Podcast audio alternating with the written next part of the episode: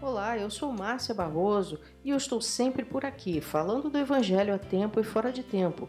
Eu trouxe para você mais uma mensagem para iluminar seu caminho. Deus abençoe a você e fique por aqui, a mensagem vem já.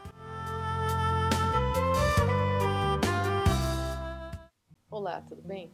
Hoje eu trouxe mais uma meditação para fazermos juntos aqui na primeira carta aos Tessalonicenses, no capítulo 4, do verso 13 em diante, e depois um pouquinho do capítulo 5, também alguns versículos. Vamos ver o texto. Não queremos, porém, irmãos, que sejais ignorantes com respeito aos que dormem, para não vos entristecerdes como os demais, que não têm esperança. Pois, se cremos que Jesus morreu e ressuscitou, assim também Deus, mediante Jesus, trará em sua companhia os que dormem. Ora, ainda vos declaramos por palavra do Senhor isto: nós, os vivos, os que ficarmos até a vinda do Senhor, de modo algum precederemos os que dormem. Porquanto o Senhor mesmo, dada a sua palavra de ordem, ouvida a voz do arcanjo e ressoada a trombeta de Deus, descerá dos céus, os mortos em Cristo ressuscitarão primeiro. Depois, nós, os vivos, os que ficarmos, seremos arrebatados juntamente com eles, entre nuvens, para o encontro do Senhor nos ares, e assim estaremos para sempre com o Senhor. Consolai-vos, pois, uns aos outros com estas palavras. Irmãos, relativamente aos tempos e às épocas, não há necessidade que eu vos escreva pois vós mesmos estáis inteirados com precisão de que o dia do Senhor vem como um ladrão de noite. Quando andarem dizendo paz e segurança, eis que lhes sobrevirá repentina destruição, como vêm as dores de parto a que está para dar à luz, e de nenhum modo escaparão. Mas vós, irmãos, não estáis em trevas, para que esse dia como ladrão vos apanhe de surpresa, porquanto vós todos sois filhos da luz e filhos do dia. Nós não somos da noite nem das trevas. Assim, pois, não durmamos como os demais. Pelo contrário, vigiemos e sejamos sóbrios.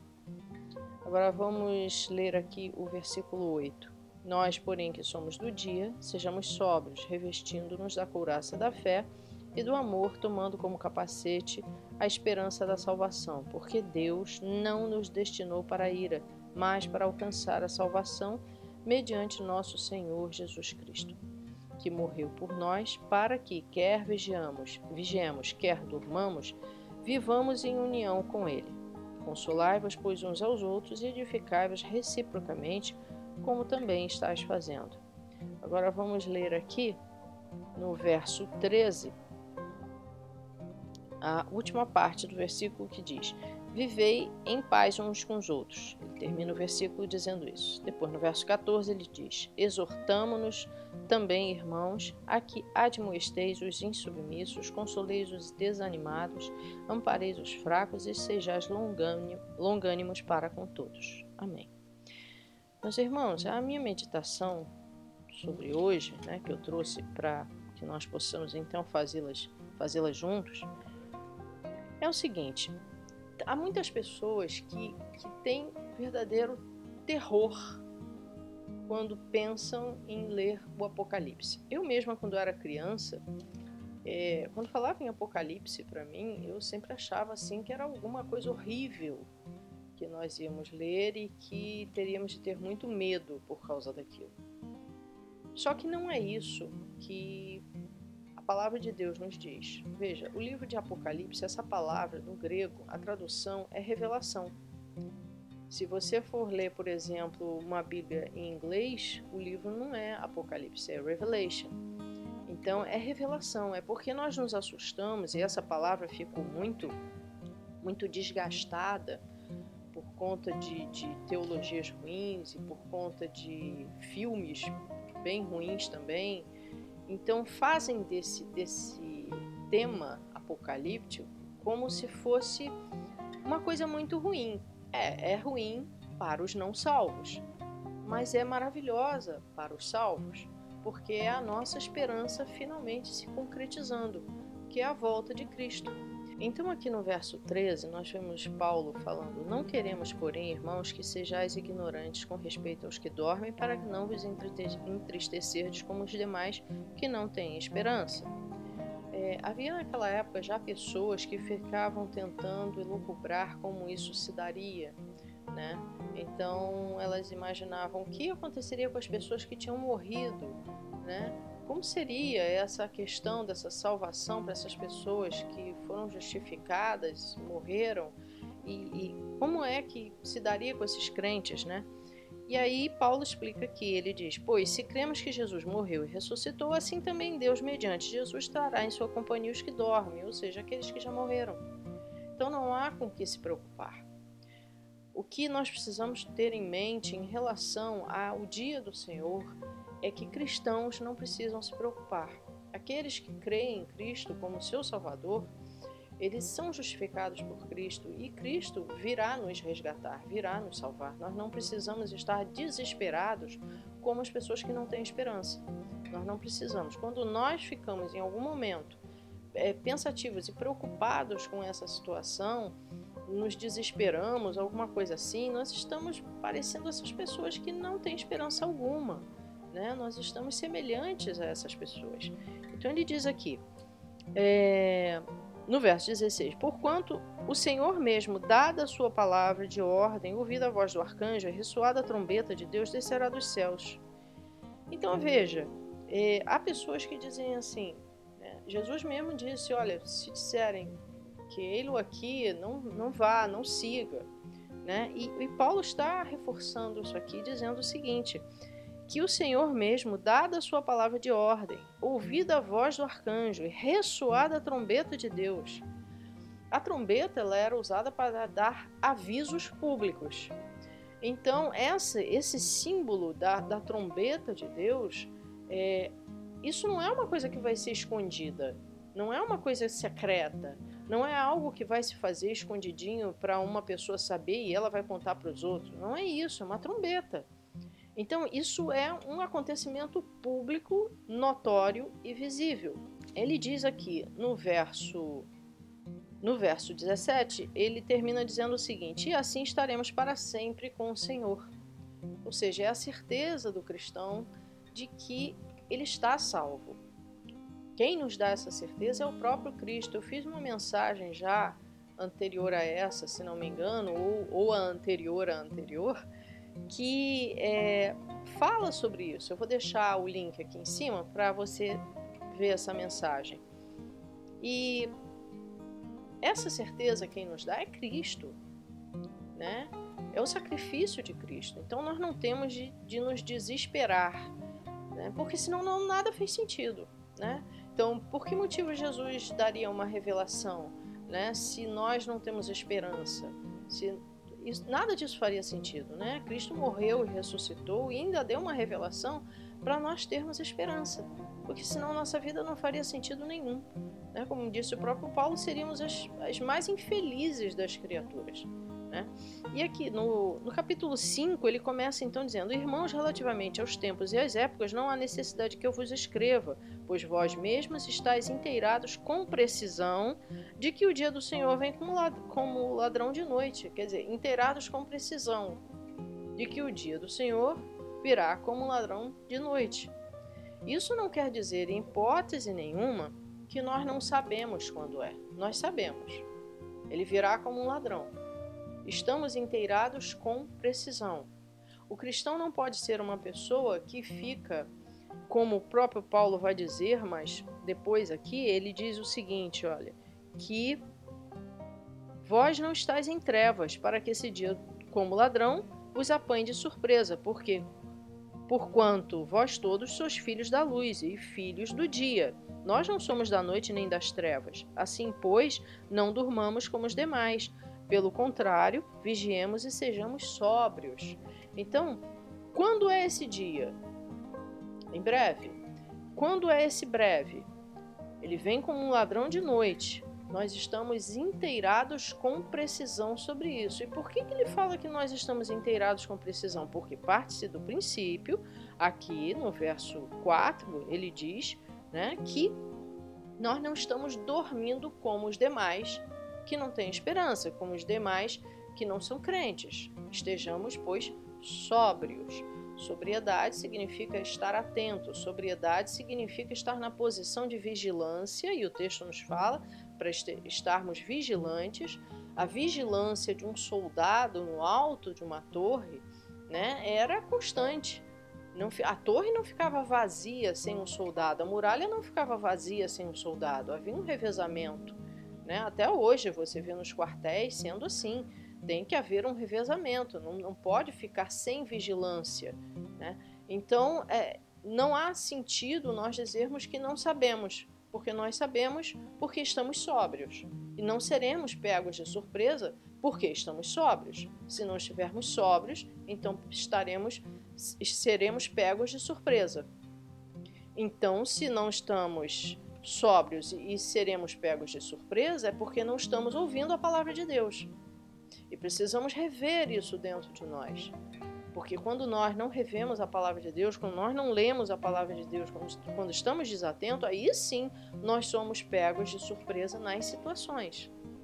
Então ele diz aqui, voltando lá ao capítulo, ao, ao verso 3, perdão, é, quando andarem dizendo paz e segurança, eis que lhes sobrevirá repentina destruição, como vêm as dores de parto, aqui está para dar à luz, e de nenhum modo escaparão. Ele fala aqui: quando andarem dizendo paz e segurança, eis que lhes sobrevirá repentina destruição. Ele está dizendo aqui, não é que o mundo vai ficar numa paz, numa serenidade, não é isso não, porque os cristãos serão perseguidos. Então haverá paz para quem exatamente? Né? Então essa paz e segurança aqui é porque as pessoas vão achar que está tudo bem. Jesus mesmo disse que estarão casando, se dando em casamento.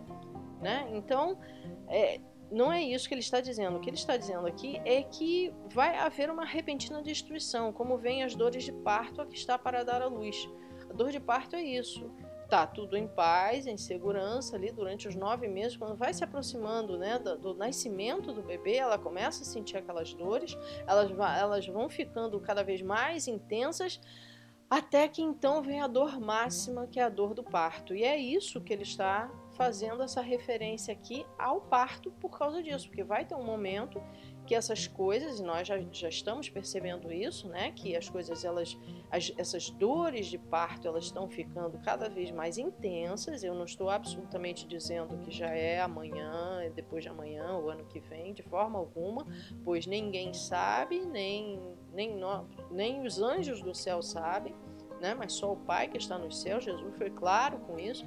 Então não vamos dar ouvidos a pessoas que andam pelas redes sociais dizendo que são profetas. Eu já vi um dizendo, afirmando que é um profeta, né? Que ele é a luz. Como assim, né? Enfim, então tem muita loucura por aí, tem muita heresia, muita gente insana mesmo. E pessoas insanas que estão carregando milhares e milhares e milhares de pessoas, né? E nós não podemos ser assim, nós precisamos estar sóbrios e atentos aqui à palavra de Deus, ao que a palavra de Deus nos diz. Nós não seremos pegos de surpresa. Os cristãos não serão pegos de surpresa, nós estamos avisados. As pessoas que vão ser pegas de surpresa são as pessoas que não creem na palavra de Deus como uma palavra inerrante. Então, essas pessoas serão pegas de surpresa porque elas não acreditam no que está escrito aqui. Simples. Mas nós que cremos no que está escrito aqui, nós não seremos pegos de surpresa em hipótese nenhuma. Então ele diz aqui, é, no, no verso 4, ele diz para estarmos vigilantes, né? não estamos em trevas, para que esse dia não nos apanhe de surpresa. Né? Mas essa vigilância, como eu estou te falando, ela é presa à Bíblia. Não é uma vigilância de desespero, não é uma vigilância de dizer, ah, deixa eu ficar atento, porque vai que Jesus chega e ele não me leva. Não é isso. Né? A gente não pode pensar dessa forma. Há uma promessa, né? Deus não é homem para que minta, nem filho do homem para que se arrependa.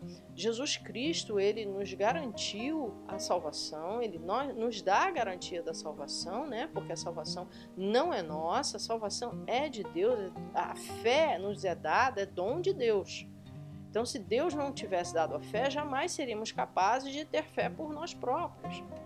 Né? Isso tudo é o próprio Deus fazendo. Então, estarmos vigilantes é estarmos sempre ligados a Deus, é sempre lendo a palavra dele, estarmos sempre sóbrios, não estarmos divagando por aí com loucuras na cabeça e seguindo aqueles que inventam situações para poderem fazer sucesso, para poderem, enfim, lotarem suas igrejas e, e, e lotarem suas redes sociais. não, não, não, isso não é sobriedade. Sobriedade é estar atento à palavra de Deus.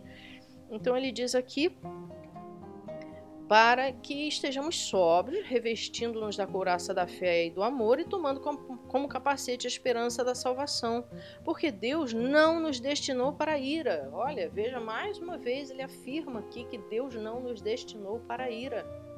Nós estamos salvos, aqueles que creem em Cristo, aqueles que creem em Cristo estão salvos, né? Deus não nos destinou para a ira. Então, para que, que ele nos destinou? Ele diz aqui, vem aqui, mas para alcançar. Isso aqui é uma adversidade em relação à frase anterior. Mas para quê? Para que, que ele nos, nos destinou? Para alcançar a salvação mediante nosso Senhor Jesus Cristo, que morreu por nós com uma finalidade. Qual a finalidade? Para que, quer vigiam, vigiemos, quer dormamos, vivamos em união com Ele. Ou seja, quer estejamos vivos aqui, podendo vigiar, podendo ler, ou quer, já, a pessoa já tenha morrido, né? É, não, não tenham essa preocupação de o que vai acontecer com aquele seu ente amado que já morreu. Se ele morreu salvo, ele está com Cristo. Ele será ressuscitado, ele terá o seu corpo glorificado e tudo aquilo que está na promessa. Então ele falou aqui: Consolai-vos, no verso 11: Consolai-vos, pois, uns aos outros e edificai-vos reciprocamente, como também estás fazendo. Ou seja, isso que eu faço aqui, você faz comigo, é nos consolar uns aos outros, é nos edificarmos reciprocamente. E aqui, no verso 13, na, no último, na última parte do verso 13, ele diz: Vivei em paz uns com os outros.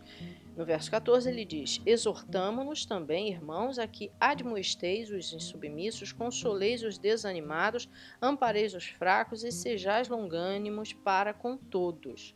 Ou seja, não podemos perder a paciência, gente, com, com o irmão que pensa um pouquinho diferente. Veja, há uma, uma estrutura basilar do cristianismo que nos liga a todos. E há pequenas diferenças. O próprio Paulo fala que, que vós não sois de Paulo, vós não sois de Cefas, vós, entende? vós sois de Cristo.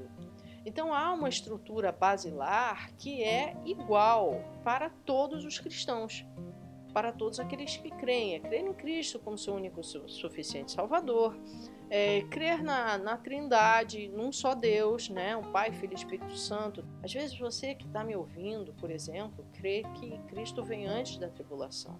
Eu não creio assim. Eu creio que os cristãos passarão pela tribulação.